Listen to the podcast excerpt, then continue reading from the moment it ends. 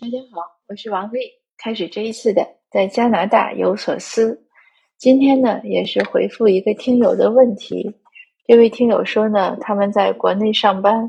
孩子呢在国内上中国和加拿大合办的呃国际学校，呃，所以对听友来说呢，他有一个选择，就是孩子上大学是在加拿大上呢，还是在中国上？听友问呢，说加拿大大学的费用和价值怎么说？费用呢好办，这是个客观问题。你只要到各个大学去查它的网站，它网上不同的大学、不同的专业，它的费用都不一样。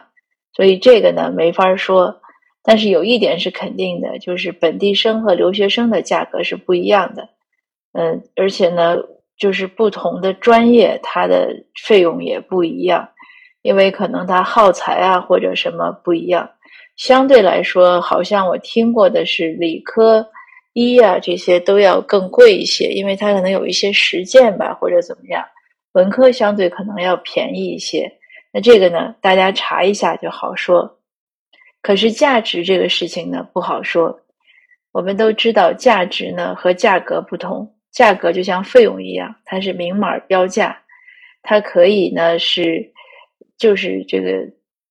叫名副其实，呃，它也可以是物超所值，它也可以是漫天要价。所以价格呢，这个只是自己的一个呃，相对来说呢，也是一个客观的判断吧，就是自己看一下自己的呃是金钱的状况呀和自己这个愿望之间的这个差距。但是价值这个事情呢不好讲，或者说更不好判断，因为价值呢是和你的三观啊、和需求啊、和愿望什么都有关系。同样的事情呢，在不同人的看，或者同一个人在不同时期，或者在不同的视角，或者在不同的需求下，它的价值就不一样。那我个人认为呢，如果要评判这个出来留学的价值呢，可能从这几点呢供家长参考。首先呢，这个孩子留学之后，他的目的是什么？有的人呢是为了让孩子出来见见世面，有的可能是镀镀金，有的可能是觉得国内的大学呢不好考，同样的成绩呢。申请国外的呢，大概能上个什么前多少名？可是国内呢，可能是什么三本、四本之类的，确实有这样的现象。有的呢是希望孩子回国以后呢能赚高薪，因为你好大学嘛，又是国外的，还能把英语学了。有的呢是希望孩子留下来，呃，有的可能也没有什么太强烈的愿望，就是觉得这是一条必由之路，大家都这样走。有的呢，只是希觉得这个肯定花钱更多，那相对花钱多的东多的东西呢，就是好东西，呃，觉得这也是个不错的选择。有的呢，可能是因为孩子在家里就失控，不容易管，所以从高中呢就送出来。有的就是纯粹的父母的爱心，就是希望给孩子最好的东西，或者孩子想要，或者同学都出来了，那孩子想出来，也让孩子出来了。就这些情况呢，我这些年都见过，比较复杂，所以每一个人对这个事情的判断不一样。但是，也有的也有希望，就是孩子出来以后呢，就留下来，不要回去，这样自己呢可能也能跟着出来。但也有的呢，就是说孩子出来呢，留下来，不要回去，但是自己呢不一定出来，或者可能现在看呢是大概率不想出来。这个情况呢，就是各种各样的复杂。那我自己觉得呢，如果我其实是建议，嗯，不要把孩子的留学和他将来赚钱挂钩，因为这个很难挂钩。他还有呢，还有呢，就是不要，呃，如果孩子出来呢，其实我建议就是在海外发展，尤其是现在大家也看到国际局面比较复杂。呃，战争呢，烽烟四起，它究竟能不能弥合两个世界？究竟会不会好起来？这个很难讲。那一个，你如果让孩子在这儿学完了，他再回去呢，他有可能呢是比较的分裂，就是因为两边差异啊越来越大，观念呀、一些方法呀、一个发展方向啊，所以回去呢，我觉得那不如你就在国内上，也安全，也可靠，也踏实。还有呢，就是人脉的问题，因为大学也是个积累人脉的过程，他的同学啊、老师呀、他认识的人呀，他如果出来了，在这边练了几年，他又回去了，他相当于又是从零开始，他不认识什么人，这也是个麻烦。所以呢，就是从孩子留学以后的出路上呢，这个结果上呢，供家长参考，要好好想一想，为什么要让孩子送出来？送出来以后他要怎么办？那这样权衡一下。那第二点呢，我觉得出来学的有可能会学的是什么呢？如果仅仅是为了学科学技术啊，呃，或者仅仅是为了学英语或者学其他的语言。也不一定出来，因为现在是个全球化的时代，很多科学技术知识你都是可以从网上获得，而且中国国内的一些科学水平呢，我认为也不差。那你如果只是为了学知识出来呢，不一定划得来，就是这个价值呀，不一定那么高。他海外呢，在我的感受呢，这个加拿大的教育更多的还是一个人的素质的。一种培养，当然我是不是说国内好或者不好，只是说两个两个国家的这种教育差教育的方向差异比较大，或者说社会风气或者怎么样，就是这种文化呀各方面，包括为人处事，就包括沟通这种差异都很大。所以呢，如果孩子出来呢，我更建议侧重学下这个，尤其是他想留在外面的话，他更需要学。像现在我就观察到，我们很多一代半或者二代移民。什么叫一代半？像我的小孩这样，他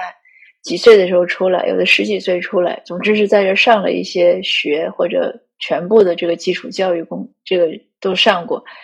他们没有语言问题，但是他们在呃社会上的表现呢，就好像不是那么突出。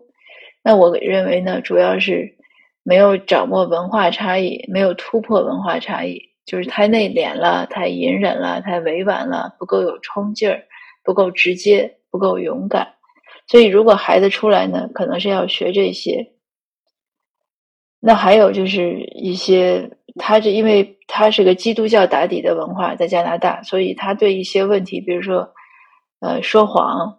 对一些就是那个基督教的七宗罪嘛，他对有一些问题呢，他的判别标准呢和。就比较比较有特色吧，我们这样说，也不要说和谁一样或者和谁不一样，他是有些地方很很有特色，所以比如说他对说谎呀，呃，他对人际关系啊，他对一些事情呢，和就是比较有特色，还是用这个有特色这个词，嗯，那你这样的他如果学了这些呢，他学了一个有加拿大特色的，他在离开加拿大呢，可能也。回中国也不是很适应，当然也包括他对这边文化呀、法律呀、社会制度的接受，所以呢，种种来说呢，其实就是一体两面。如果他学的这边有些东西学的比较好，如鱼得水，你又让他离开这儿，对他是个损失。但是如果你让他学了之后，呃，并不是为了留下来，那他学了也就白学。那还有呢？如果你想让他留下来，又把他送出来，又想让他留下来，那就是最好让他学一学这些方面。我可能说的有点绕，这个因为这个话题有的时候不太好表达，表达的比较呃，有时候说说话可能就总之是有些有会引起有些人可能不喜欢听，所以我也比较在意这种表达。有的时候一些对比呢，就是说没有对比没有伤害。有时候一对比呢，本来不是诚心对比，但是就会给一些人造成一些不愉快的印象。呃，我不想给任何人带来不必要的不愉快。那所以回到我们的问题上来说，出国留学的这个价值，如果说的文艺一点，呃，我认为是可以给他一种全新的生活和一些全新的选择，一个全新的世界，这是他最大的价值。当然，如果不是为了要这些。那其实出国留学可能就没有什么价值。这个其实也是对很多移民是一样的。我尤其这最近我也经常在谈这个话题。我们有些移民呢，就其实所有的移民呢都是背井离乡，一定是这样，不管是愿意还是不愿意，但是一定是离开了祖籍国，离开了故乡，离开了原来熟悉的一切。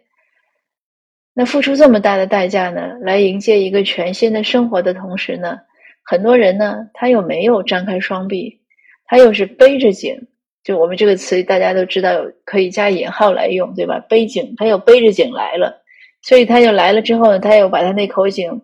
装的时候又放到了这片土地上，他又坐到了井里，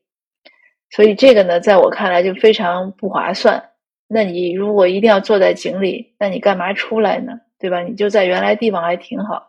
你把自己连根拔起来，像树一样，就连根拔起来移栽，移栽完了呢，你又没有真正的，我觉得又没有真正的长在这片土地上，相当于好像是带了一个盆儿一样，又又用一个大的容器放在本来应该是在大地上生长，我们又一定把自己放在一个容器里，那其实挺憋屈的，因为这个不仅是一些。成年人的问题就是背着井来了，他们对孩子教育呢也是这样，也是背着井来了，所以孩子呢也不舒展。当然，这是针对移民来说，呃，不是针对那位听友说他想让孩子留学，我只是拓展了一下这个话题。那所以最后的总结就是，呃，想不想让孩子出来留学，尤其是在这个冷战开始的年代呢，就一定要想好，你是不是想让他要一个全新的生活，全新的世界。呃，一个可能有更多选择的人生，呃，还有呢，就是家长要不要跟出来？如果家长不要跟出来呢，将来其实也是一个麻烦。所以，如果家长就铁定心认为我就是不会出来，那你孩子出来就出来，那可能也不是一个好的选择，让孩子出来移民留学。尤其是我们华人家庭，我们其实还是很在意这种关联，除非就是家长觉得就无所谓。嗯，你你将来就是我们有可能不能见面也没关系。那如果下了这样的决心呢，也是可以的。这是我今天的一些分析和分享，谢谢大家。说的比较凌乱，嗯，谢谢。呃，我们下次见。